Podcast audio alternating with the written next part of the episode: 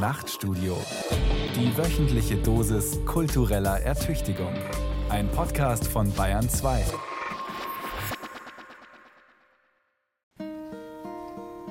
Jetzt kommt die Finsternis. Hello, darkness, my old friend. Die Finsternis. Die Finsternis? Die Finsternis. Hello, darkness, my old friend. Große, sehr große Köpfe in der Finsternis. I've come to talk with you again.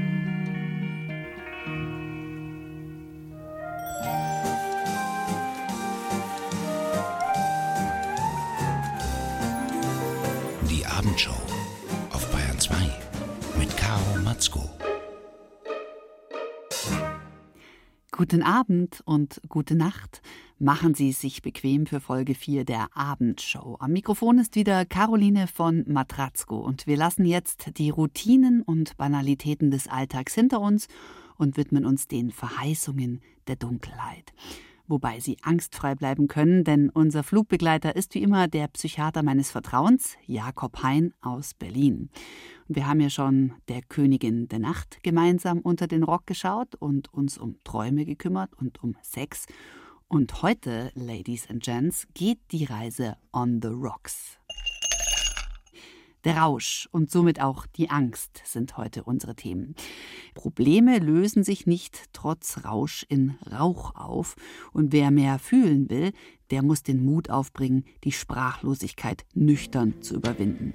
Das gilt auch für den Dialog mit sich selbst. Hier ein Klassiker, der davon erzählt, was einem Drogen alles versprechen. Sugar man, won't you hurry? Cause I'm tired of these scenes. For a blue coin, won't you bring back all those colors to my dreams? Silver magic ships you carry, jumpers, coke, sweet Mary Jane. Sugar man met a false friend on a lonely, dusty road. Lost my heart when I found it. It had turned to dead black coal.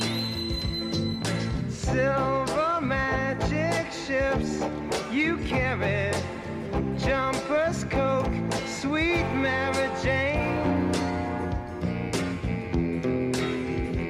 Sugar man, you're the answer that makes my questions disappear. Sugar man, cause I'm weary of those double games I hear.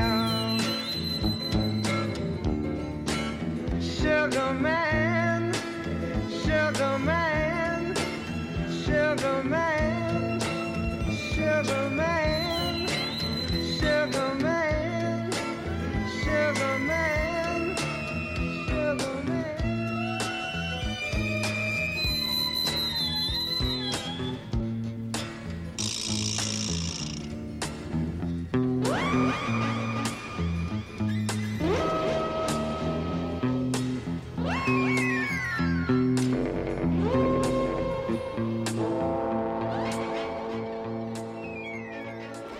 Sixto Rodriguez und sein Sugar Man. Die künstlichen Paradiese der Drogen, sie sind ja so schön bunt, aber leider von kürzester Haltbarkeit, denn ohne geplante Obsoleszenz ließen sich ja keine weiteren Pillen verkaufen. Die Autoren Benedikt Saarreiter und Paul Philipp Hanske, die sind sich sicher, dass der Rausch ein fester Bestandteil jeder Gesellschaft ist, die auf der Suche nach tieferen Wahrheiten, emotionalem Obdach oder einfach nur beschwingter Heiterkeit ist. Paul hat mir den Sinn von Ekstase versucht in einer Sprachnachricht zu erklären. Die Ekstase ist vor allem ein großer Unterbrecher. Sie unterbricht nicht nur den Fluss des Alltags, der allzu oft nur ein recht mühsamer, zäher Fluss ist. Sie unterbricht vor allem auch eine Eigenschaft, die das moderne Bewusstsein besonders auszeichnet, nämlich das Grübeln. Das kann man auch neurologisch festmachen.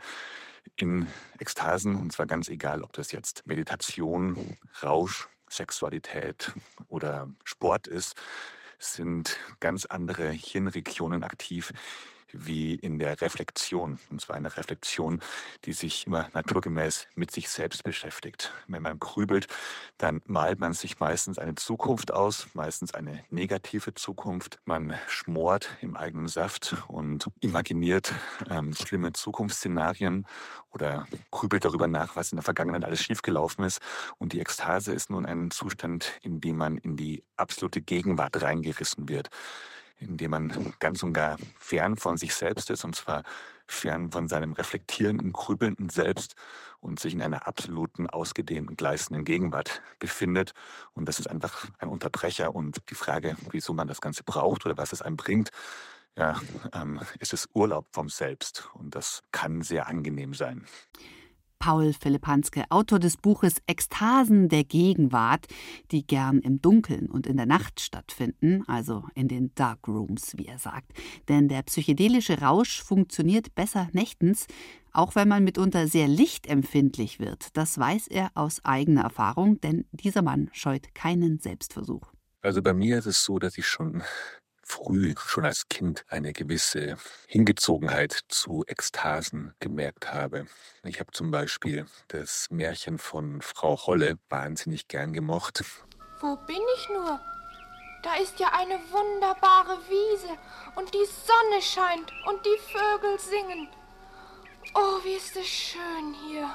Da geht es ja darum, dass das Mädchen Goldmarie in den Brunnen springt, dann einschläft und auf einer Wiese in einer ganz anderen Welt wieder aufwacht. Und genau diese Szene hat mich immer wahnsinnig fasziniert.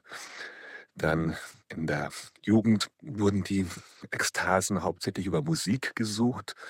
Erst über die Härte von Punk und Metal, dann später über Techno und Hausmusik, der ich bis heute treu geblieben bin.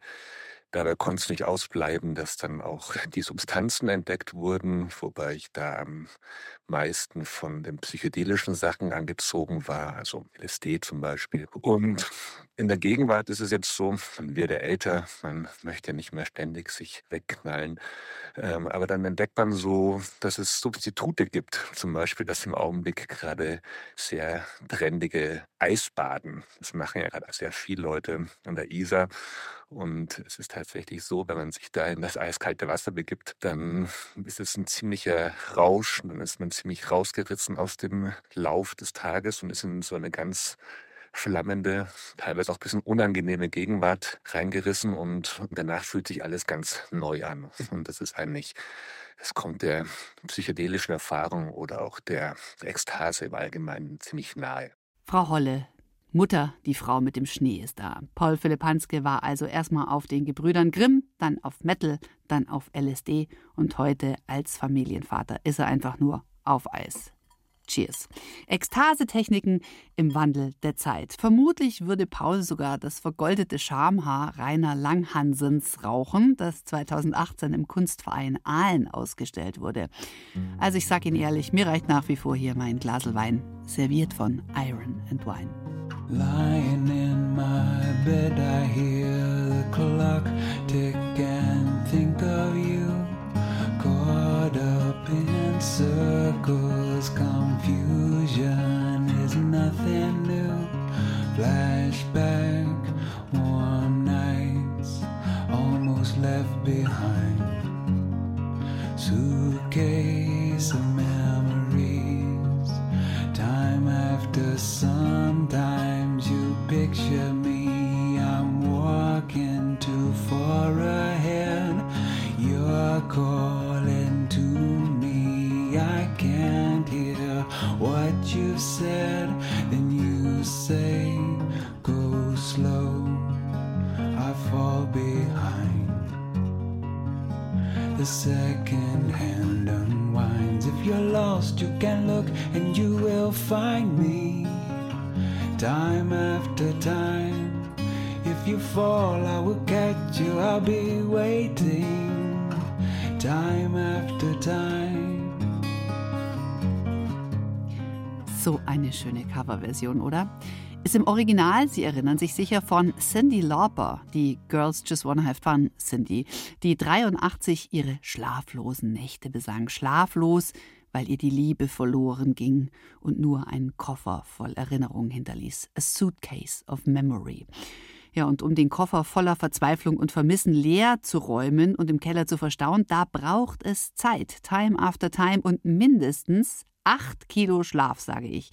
Denn die Brücke zwischen Verzweiflung und Hoffnung ist eine Nacht Schlaf.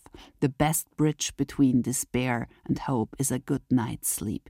Das sagt Matthew Walker. Er ist Professor für Neurowissenschaften und Psychologie an der University of California, Berkeley. Und er ist auch Direktor des dortigen Schlaflabors und war früher Professor für Psychiatrie in Harvard. Und ich lese gerade sein tolles Buch Why We Sleep in den USA, ein absoluter Bestseller. Und in diesem Buch fasst Matthew genau zusammen, warum unser Körper acht Stunden Schlaf braucht, um funktionieren zu können und was passiert, wenn wir zu wenig schlafen. Men who sleep five hours a night have significantly smaller testicles than those who sleep seven hours or more. In addition, men who routinely sleep just four to five hours a night will have a level of testosterone which is that of someone 10 years their senior. So a lack of sleep will age a man by a decade in terms of that critical aspect of wellness. And we see equivalent impairments in female reproductive health caused by a lack of sleep. Matthew Walker in einem TED Talk. Können Sie sich im Netz in voller Länge anschauen. Und hier die unbequeme Quintessenz. Wenn Sie gut schlafen wollen, dann sollten Sie nicht Fernsehen schauen, keinen Klebstoff schnüffeln und auch keinen Alkohol trinken. Was Alkohol mit unserem Schlaf macht, das verrät Ihnen jetzt Jakob Hein, der Psychiater meiner Wahl von der Charité Berlin. Der Alkohol ist eben eine sehr stark GABA-Substanz. Das heißt, der Alkohol ist eben so ein bisschen wie die bekannten äh, Benzodiazepine. Das heißt, der Alkohol lässt uns einpennen, also der fällt uns sozusagen wie eine Axt so. Wir, wir können dann eben einschlafen. Es gibt so ein paar Sachen, die dagegen wirken, eben diese, diese Übelkeit induzierende. Und ähm, wenn, wenn eben der Alkohol dann wirklich seine Wirkung getan hat und dann eben das kleine und kaputt ist, dass man dann eben, dass er mehr schwindlig werden kann beim Schlafen. Aber das ist ja extrem. Das Problem ist eben, dass er dann eben aufhört zu wirken, weil man den ja dann verdaut und dann ist er eben weg und dann knüpft man eben wieder an, vielleicht an sein Adrenalin. Also wenn man zum Beispiel einen umjubelten Abend in der Mailänder Skala äh, gefeiert hat, so wie ich das schon oft gehabt habe äh, mit meinen Tenorauftritten, ähm, dass man dann eben voller Adrenalin und wenn man sich dann ins Bett trinkt, dann schläft man zwar ein, aber man wacht dann auf mit dem Adrenalin, um das man sich sozusagen nicht gekümmert hat. Also das ist dann die Gefahr. Und langfristig ist dann eben die Gefahr, dass der Körper sich daran gewöhnt und dass der eben seine GABA-Erge-Dosis braucht und dass man dann nicht mehr ohne Alkohol einschlafen kann. Ich spreche gleich weiter mit Jakob Hein. Wir wissen jetzt also, dass Alkohol zwar einen hohen Schlafdruck erzeugt, also dass wir schnell einschlafen, aber dass uns der Alkohol nicht zur profunden Erholung befähigt, die wir dringend brauchen, um klarzukommen. Und doch hisse ich gern vor allem in lauen Nächten meine eigene Fahne und rufe Vivat Bacchus. Zur Einstimmung hören wir jetzt den Soundtrack meiner südfranzösischen Sommerurlaube die ich am liebsten auf meiner aufblasbaren pinken Weinflasche verbringe. La vie en rosé, sage ich. La vie en rose, sagt Daniela Andrade. Hold me close and hold me fast. This magic spell you cast. This is la vie en rose. When you kiss me, heaven sighs, and though I close my eyes, I see la vie en rose. When me to your heart, I'm in a world apart, a world where roses bloom. And when you speak, angels sing from above. Everyday words seem to turn into love songs. Give your heart and soul to me, and life will always be vie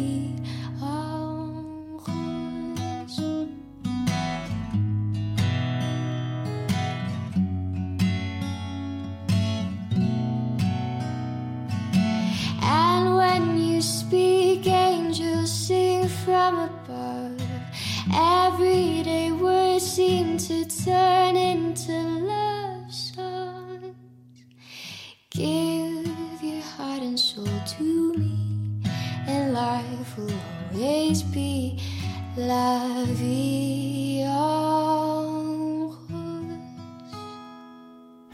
Sie hören das Nachtstudio auf Bayern 2 und wir hören nochmal Jakob Hein über Wein und Alltagsalkoholismus.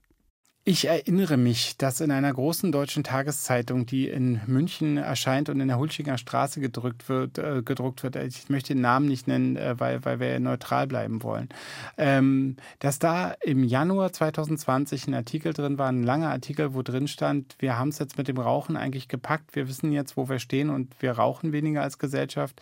Und wenn wir jetzt mal ganz, ganz schonungslos ehrlich zu uns sind, werden wir als nächstes das Trinken anpacken müssen. Und äh, dann kam aber, im, also auf Seite 7 derselben Zeitung stand dann, dass in Wuhan irgendwie so ein Virus rumgeht. So richtig wird man dessen nicht Herr. Mal sehen, was das so in Europa macht.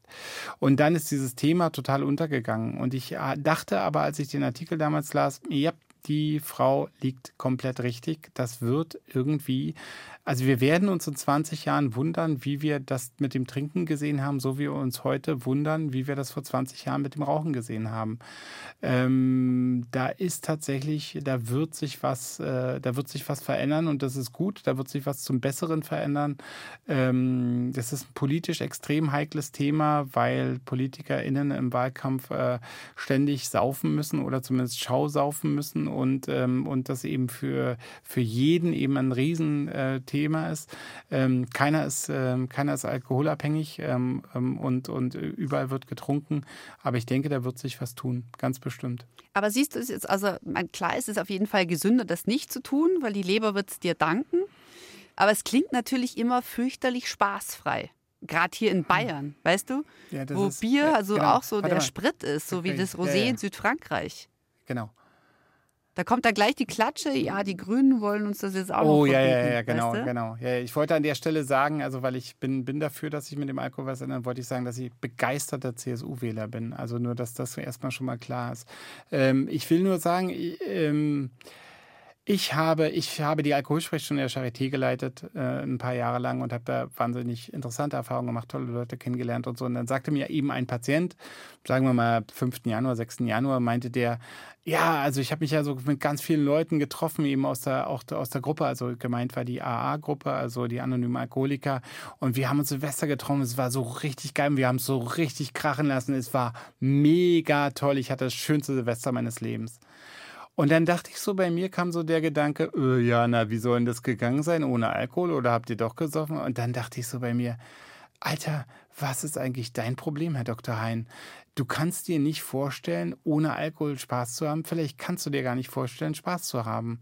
Also die Vorstellung, dass man ohne Alkohol nicht lustig sein kann oder dass man ohne Alkohol keinen Spaß haben, diese Vorstellung sollte uns, sollte jedem von uns das Blut in den Adern gefrieren lassen und sagen, ach du Scheiße, was ist eigentlich mit mir los? Ist, bin ich so arm dran, dass ich ohne Alkohol nicht lustig sein kann? Was passiert eigentlich gerade mit mir?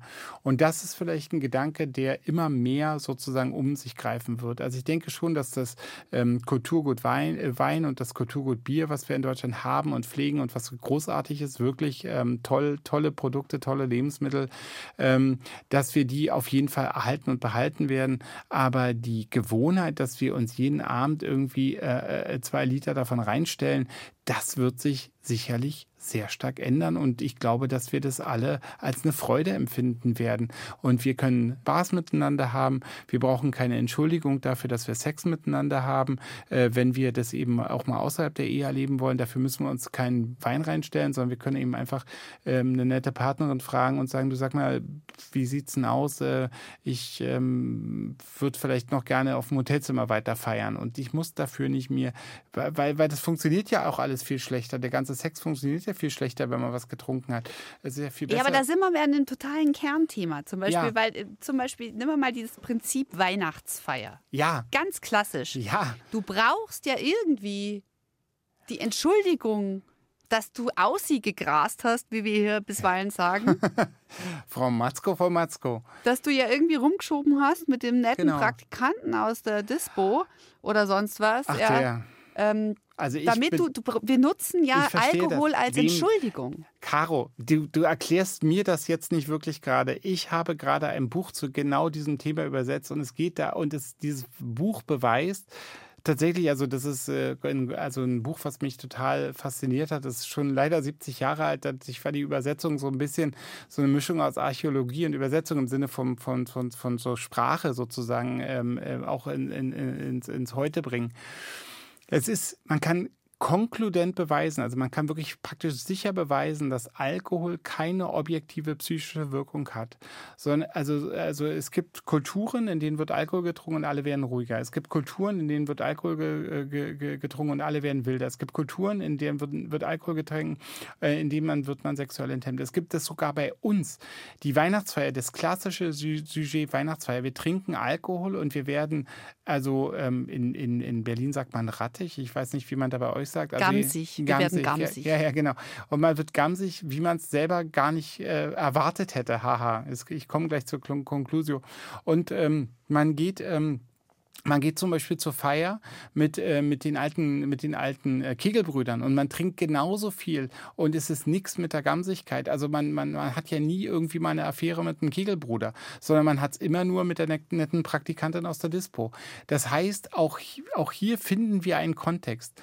Das heißt, wir werden lernen, dass der Alkohol sozusagen nur ein Ticket ist, was wir lösen, um so zu sein, wie wir sein wollten, wenn wir betrunken sind. Und interessanterweise, wir können die Weihnachtsfeier am 14. Januar machen und werden gamsig und wir können sozusagen mit den Kegelbrüdern am, am 18. Dezember zusammensitzen und wir, wir werden nicht gamsig auf die. Also ich will sagen, das ist so, so, so wahnsinnig interessant und wir müssen eben lernen, dass der Alkohol uns gar nicht dabei hilft, so zu sein, wie wir sein wollen, sondern eigentlich nur so eine Art Krücke ist und dass wir ohne Krücke viel, viel, ähm, viel offener dem entgegenschauen sollten, wie wir sind.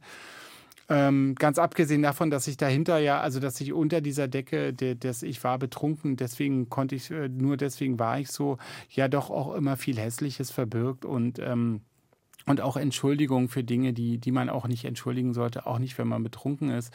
Es geht ja im deutschen Strafrecht so weit, dass Mord entschuldigt wird, wenn man betrunken ist. Man wird dann nur noch bestraft für den pathologischen Rausch, weil, der, der, weil man den, den Mord nicht mehr ver, ähm, verursachen konnte, beziehungsweise Totschlag kann es ja nur noch sein. Und ich finde, dass solche Dinge nichts mehr im, im, im Strafrecht im, im, im 21. Jahrhundert zu suchen haben. Was war denn das jetzt für ein Buch? Ach so, das äh, wird heißen hoffentlich betrunkenes Betragen. Das ist äh, das englische Original ist The Drunken Comportment und ähm, und es geht eben geht eben darum, dass da haben zwei Forscher ähm, so ähm, wissenschaftliche, äh, also Beobachtungen von Gesellschaften in den vergangenen Jahrhunderten untersucht. Also die waren, die haben dann sozusagen irgendwelche ähm, Feldforschungen bei, bei, bei nordamerikanischen Ureinwohnern, Feldforschungen bei, bei äh, südamerikanischen genuinen Gesellschaften, Feldforschung bei arktischen Völkern und so. Also die haben sozusagen vor Medien, also bevor durch Medien so eine gewisse Angleichung stattfindet, haben die äh, einfach Beobachtungen zusammen zusammengetragen und geguckt, wie haben Völker in, äh, auf den Gesellschaftsinseln, also Tahiti und so, wie haben die, wie sind die mit Alkohol umgegangen, wie, wie waren die, ähm, äh, wenn die Alkohol getrunken haben. Und man kann eindeutig belegen, dass die psychische Alteration völlig unterschiedlich ist von Volk zu Volk. Das finde ich wirklich hochinteressant, aber dann liegt es ja an unserer Gesellschaftsstruktur, dass wir den Alkohol missbrauchen Ja. als Entschuldigung. Ja, absolut. Also was würdest und es ist auch so interessant zum Beispiel, wenn du jetzt, also du nimm jetzt, einen, nimm jetzt einen beliebigen Mann, ja, und der setzt sich einfach, also ich nehme jetzt mal eine Berliner Cocktailbar, weil ich kenne mich ja bei euch nicht aus, aber also der, der setzt sich in eine Berliner Cocktailbar und der trinkt jeden Tag, denkst dir einfach zusammen, jeden Tag fünf Getränke. Das können Gin Tonics sein, das können, das können halbe Liter sein, das spielt jetzt keine Rolle. Und der, und am, am Montagabend äh, ist der, ist der übergriffig und fasst irgendwie, fasst der Wirt dann irgendwie unangenehm an und so. Am Dienstagabend ist der aggressiv und am Mittwoch ist der weinerlich. Und man sagt dreimal hintereinander, es sind, also sagt man, der der war betrunken. Ja, meint, der war halt betrunken. Und und das, und das sind völlig unterschiedliche Handlungen. Wenn du es dir auf der Handlungsebene anguckst, sozusagen, sind völlig andere. Also beim einen sozusagen bestimmt, bei, bei sind völlig unterschiedliche äh, Regionen des Körpers durchblutet. Und, und, und dennoch sozusagen sagt man immer wieder, es war der Alkohol. Also es kann gar nicht sein, äh, dass es am Alkohol liegt, sondern es, es liegt daran, dass diese Person einfach jetzt, wenn, wenn wir den jetzt, wenn es den wirklich gäbe, dass der einfach jeden Abend eine Entlastung braucht, dass der jeden Abend raus muss aus sich. Und der, der, dem wäre wirklich mit einer vernünftigen Psychotherapie tausendmal mehr geholfen, als jeden Abend sich einen reinzustellen. Was hältst du dann von dem Spruch in Vino Veritas? Im Wein liegt Wahrheit. Überhaupt nichts. Das regt mich komplett auf. Das ist das aller, aller, allerletzte. Also das, das ist so dieses so, also da- sag doch bitte die Wahrheit, wenn du, wenn du nüchtern bist, dann können wir darüber auch diskutieren. Und, und sprich doch nicht, also warte, probier doch nicht sozusagen dir einen reinzustellen, bevor du mir dann sagst, dass du mich nicht leiden kannst oder dass du dir wünschst, dass ich meine Körperhygiene verändere oder, oder dass du Lust oder dass du Lust hast auf Sex mit mir. Also brauchst du nicht. Also wenn probier es mir einfach zu sagen, ich probiere damit umzugehen, aber bitte, bitte besauf dich nicht vorher, weil nichts davon macht mehr Spaß, wenn du besoffen bist, ja. Aber dann läuft doch ganz strukturell gesellschaftlich was falsch, dass wir permanent das Ventil missbrauchen, den Alkohol missbrauchen, auch als Entschuldigung für Verhalten. Also ich meine, Da sind wir dann alle Zweifel dran. irrsinnig verklemmt? Und diese ganze Moral, sollten wir die dann zum Divey schicken? Oder was Mm, Nein, meinst natürlich du? nicht. Nein, nein, nein, nein. Das ist halt sozusagen, also ich glaube, ich glaube, dass wir uns keinen Gefallen tun, wenn wir den, wenn wir eben dem Alkohol und so einen großen Platz in der Struktur unserer Gesellschaft einräumen. Also wenn wir eben so sagen, äh, also, also, also ich glaube, wir, wir, es gab immer sozusagen, also auch in der nordamerikanischen Ge- Urgesellschaft oder, oder die nordamerikanischen Gesellschaften vor dem Westen, gab es zum Beispiel so Traumzeiten und es gibt immer in jeder Gesellschaft Auszeiten. Es gibt immer also Zeiten, in denen der Mensch nicht so sein muss, wie er sein muss, um in die Gesellschaft zu passen. Also das ist völlig in Ordnung. Ähm, ich würde das auch nicht immer diffamieren als spießig oder verklemmt. Es ist doch gut, dass wir verklemmt sind. Stell mir, stell mir vor, sozusagen jede, jede, jede, jede und jeder, der mich sexuell begehren würde, würde mir das sofort zeigen. Ich meine, jetzt, ich, ich bin ein sehr attraktiver Mann. Das würde ja, das würde ja zu Massenpaniken führen. Also das möchte ich nicht. Das heißt, ähm, das heißt sozusagen, also das, was wir dann eben diffamierend als verklemmt benennen, ist eine sehr, sehr gute, sehr, sehr tolle gesellschaftliche Funktion. Und ähm, wir brauchen eben Möglichkeiten, da rauszukommen und vielleicht können wir das aber eben auch verabreden. Also das ist ein sehr sehr weites Thema. Es führt uns auch ein bisschen weg, habe ich jetzt gerade gedacht, so äh, von, von, von, von, von der Nacht. Aber, ähm, Nee, finde ich eigentlich gar okay. nicht, weil Naja, die toll. Nacht, ich meine, guck mal, ich, äh, meine, ich, äh, mir geht es ja hier auch um Bettgeschichten im Ja, ja. weitesten Sinn. Und äh, früher, manche Leute, die lieben ja die Nacht, weil sie dort ein anderes Ich ausleben, weil sie in den Club gehen oder weil sie, Toll. weil sie durchtanzen oder weil sie in eine Geil. Bar gehen oder Ich weil sie lieb's, ich jemand lieb's, ich lieb's. aufreißen wollen. Genau, und ich habe das ich auch total geliebt. Jetzt will ich eigentlich nur noch schlafen. Das finde ich so ein bisschen bedauerlich, weil ich da ja auch so Ach naja, also ein bisschen, ein also ein ganz ein bisschen kokettierst du auch so ein bisschen, ne? Also das ist so das eine, das, was ich jetzt kritisch anmerken möchte. Das andere ist eben, wie gesagt, das Tolle, der Transformationsprozess. Sei doch froh. Es, es, also bei mir war es immer so, ich bin so lange gern lange nachts aus gewesen, bi- äh, weil, weil ich war sozusagen, also wenn ich nach Mitternacht irgendwo war, ähm, dann war es, weil ich eben immer noch keine Partnerin für mich gefunden hatte. Und, äh, und das hat sich dann eben irgendwann vor 30 Jahren verändert und, und es ist das größte Glück meines Lebens. Und insofern äh, äh, bedauere ich nicht, dass ich sozusagen ich sag's mal, übertrieben notgeil in irgendwelchen Clubs hänge und weiß, es wird ja auch eh nichts mehr passieren. Es wird, es ist einfach so. Ist, Nein, das, äh, ich bedauere das auch nicht. Ich war, ich weiß noch genau, wie es war, in einem Club zu stehen und das Putzlicht ging an und ich war so Oh, tierisch ficken. enttäuscht und Ich dachte, weiß. ach, jetzt ist wieder irgendwie nichts passiert. Ja. ja, also genau, das ist ja, also für mich erklärt sich das zwar nicht, weil, weil ich dachte immer sozusagen, das Putzlicht geht immer nur für Menschen wie mich an. Also während, ich- also ich kenne dich ja äh, und du bist ja von einer solchen stupenden Attraktivität, dass, dass ich dir die Geschichte fast nicht glauben Doch. möchte. Aber dann haben sich Leute eben nicht getraut. Die dachten dann, diese, diese unerreichbare Dame da in der Ecke, die, das kann ich ja eh gleich vergessen. Nochmal, nochmal, nochmal zurück zur Nacht. Und ich bin absolut dafür. Ich bin auch für den Exzess, ich bin für die Ekstase, ich bin für den Club und ich bin absolut fürs Tanzen. Aber so wie du das machst äh, mit den sechs bis acht Wochen, bitte mach das alles auch mal ohne Alkohol. Mach das doch mal wie, wie manche von den coolen jungen Leuten. Trink einfach äh, jetzt ein koffeinhaltiges äh, Getränk von, vom Matestrauch zusammengebraut und tanze und erlebe die Nacht einfach so, wie sie ist und, und, und guck mal, wie geil die auch sich anfühlt, diese Nacht, ohne dass du was getrunken hast und, und, und, und, und Streit, also ähm, das ist doch eine, ist doch eine Last auch, dass man immer erstmal was trinken muss, bevor man fröhlich sein darf. Eine Freundin aus Berlin hat zu mir neulich gesagt, ähm, weil wir äh, irgendwie sehr viel Sekt getrunken hatten. Und dann hat sie gesagt, also sie am nächsten Tag so reumütig, das will sie jetzt überhaupt nicht mehr machen. Und sie findet es viel besser, wie sie und ihre Freundin das in Berlin handeln. Äh, zwei Liter Wasser und eine halbe Pille. Und da habe ich wiederum gedacht, hm, nee, da bleibe ich dann lieber bei meinem Sprudel oder bei meinem Schaumwein. Was Also- hältst denn du von Drogen? Offene Frage. das war schnell mal noch mal eine unverfängliche Frage an den Psychiater. So irgendwie so kurz vor Mitternacht. Ja, kein. Äh, ja oder nein? Herr Doktor, sagen Sie es. Also, also es gibt unendlich viele Probleme mit den Pillen. Das Hauptproblem ist, dass, ähm, dass das genau das ist, was du sagst. Das ist halt eine Pille. Man weiß überhaupt nichts davon. Und es ist so interessant, dass wir sozusagen ich weiß gar nicht, dass wir wissen wollen, wie viel Omega-Säure in, unserer, ähm, in unserem Frühstücksaufstrich ist und dass wir dann aber eine Pille schmeißen. Und es ist völlig unklar, wo die herkommt, völlig unklar, wie die hergestellt wurde. Es ist, man weiß ungefähr, welche Inhaltsstoffe drin sind, weil diese Wirkung, dafür interessieren sich die Leute, die dir die Pille verkauft haben. Aber welche Sachen da nicht drin sind, das wissen wir nicht. Und das ist das, was zum Beispiel 90 Prozent der, der Kosten von, von einer Kopfschmerztablette verursachen, ist, dass man das Zeug rausbringt, was da nicht reingehört. Das heißt, die Schlaganfälle von den Pillen kriegt man ja nicht von dem, was drin ist, sondern von dem, was da auch noch drin ist, was, was gar nicht reingehört hat. Also ich halte überhaupt nichts von äh, einem Liter Wasser und einer Pille.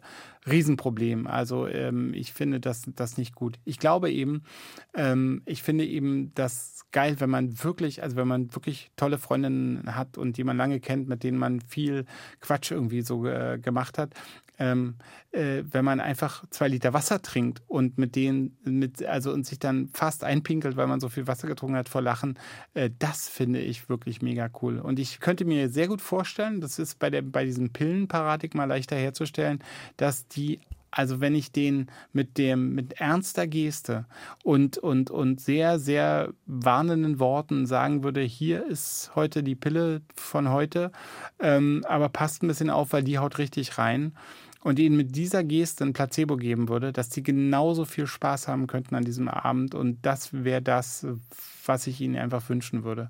Also ich würde so eine Art russisch Roulette spielen mit, mit, mit aufsteigender Placebo-Dichte, also dass die erstmal anfangen, jede siebte ist ein Placebo, man weiß aber nicht wann, um dann dahin zu kommen, dass sie am Ende nur noch Placebos fressen und merken, das kam gar nicht darauf an.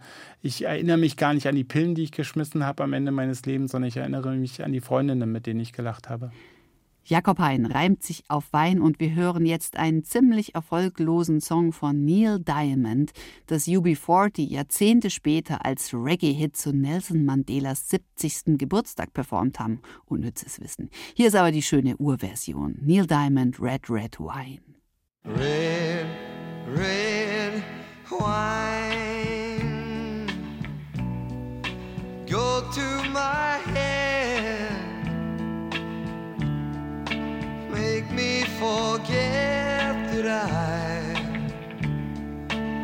Still need her so. Red, red wine. It's up to you. All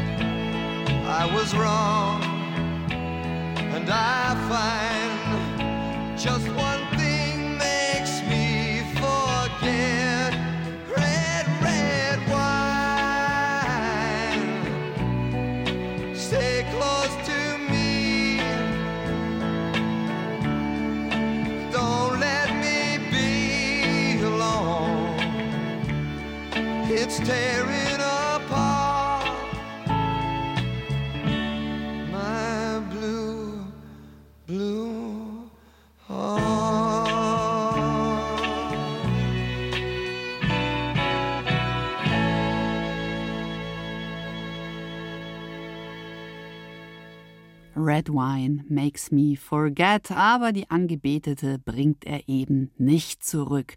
Unangenehme Gefühle werden leider, leider, leider nur vorübergehend betäubt. Hingegen eine patente Faustregel in amorösen Verwicklungen. Liebe ist, wenn ich derselben Person betrunken Nachrichten schreibe, mit der ich auch fix zusammen bin ganz passabler Indikator, wie ich finde. Und es sei nochmal in aller Nüchternheit festgehalten, Alkoholabhängigkeit ist eine Krankheit, die viele so wunderbare, feinfühlende und kreative Spirits dahingerafft hat. Charles Bukowski zum Beispiel, Jack London, Ernest Hemingway oder Anno 23, den Freund einer ganzen Generation, Matthew Perry aus der Serie Friends. You know, didn't care about that. And alcoholism did not care that I was on Friends. And alcoholism did not care about any of that shit. They just, alcoholism wants you alone, it wants you sick, and then it wants to kill you. In the book, I compare it to the Joker, because the Joker just wants to see the whole world burn. And so does alcoholism and addiction. And it took over decades of my life. And I pray to you, if you worry that you're having this problem, or you know somebody that is, raise your hand, find somebody who's smarter than you about this, and talk to them and be honest about it because the secrets are what kill us. Matthew Perry bei einem seiner letzten großen Interviews über seine Sucht und dass weder Berühmtheit, Geld, Erfolg und schon gar nicht Alkohol das emotionale Vakuum füllen können, das er gefühlt hat. Ich finde, es wirft einen ganz anderen Blick auf den Humor-Mainstream meiner Kindheit. Immer wenn ich traurig bin, trinke ich einen Korn. Wenn ich dann noch traurig bin, trinke ich noch ein Korn. Wenn ich dann noch traurig bin, trinke ich noch ein Korn. Und wenn ich dann noch traurig bin, fange ich an von vorn. Hollei, jubi, jubi, de, ha, ha, ha, hollei, jubi, jubi,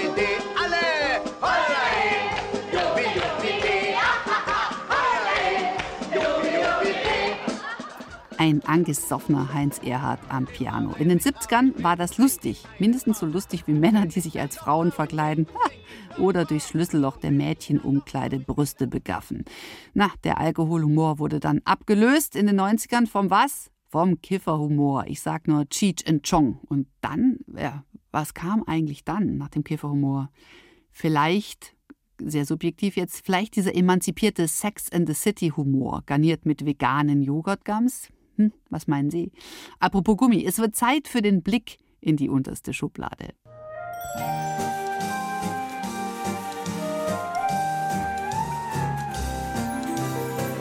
Mein Nachtkastel.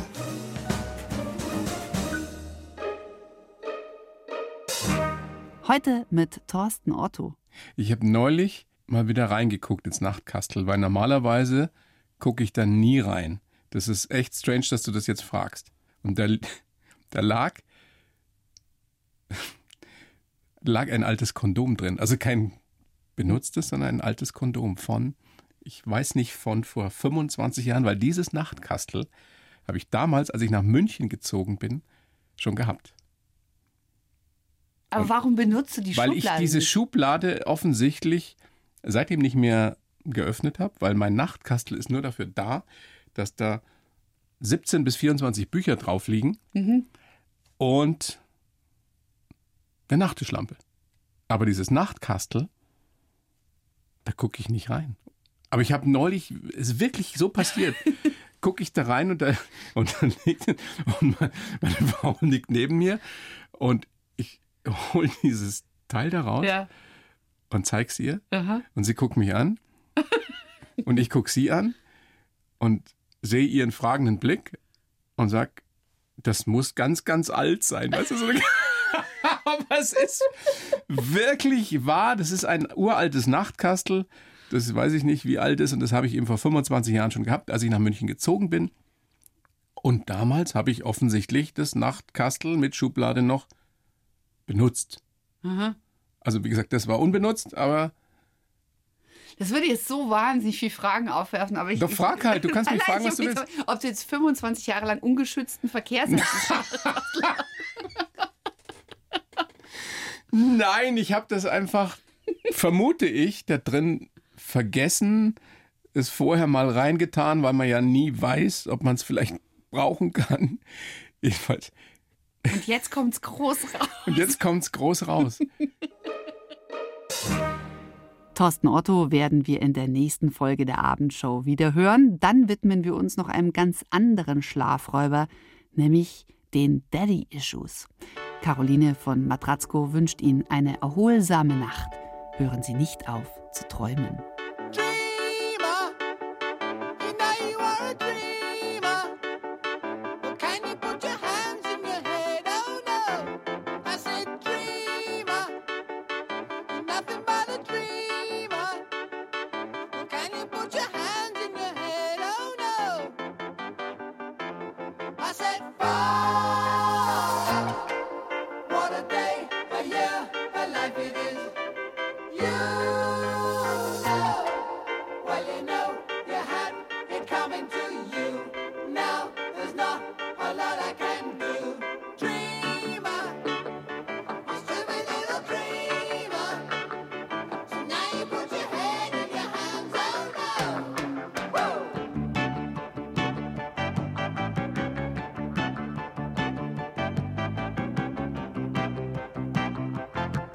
Die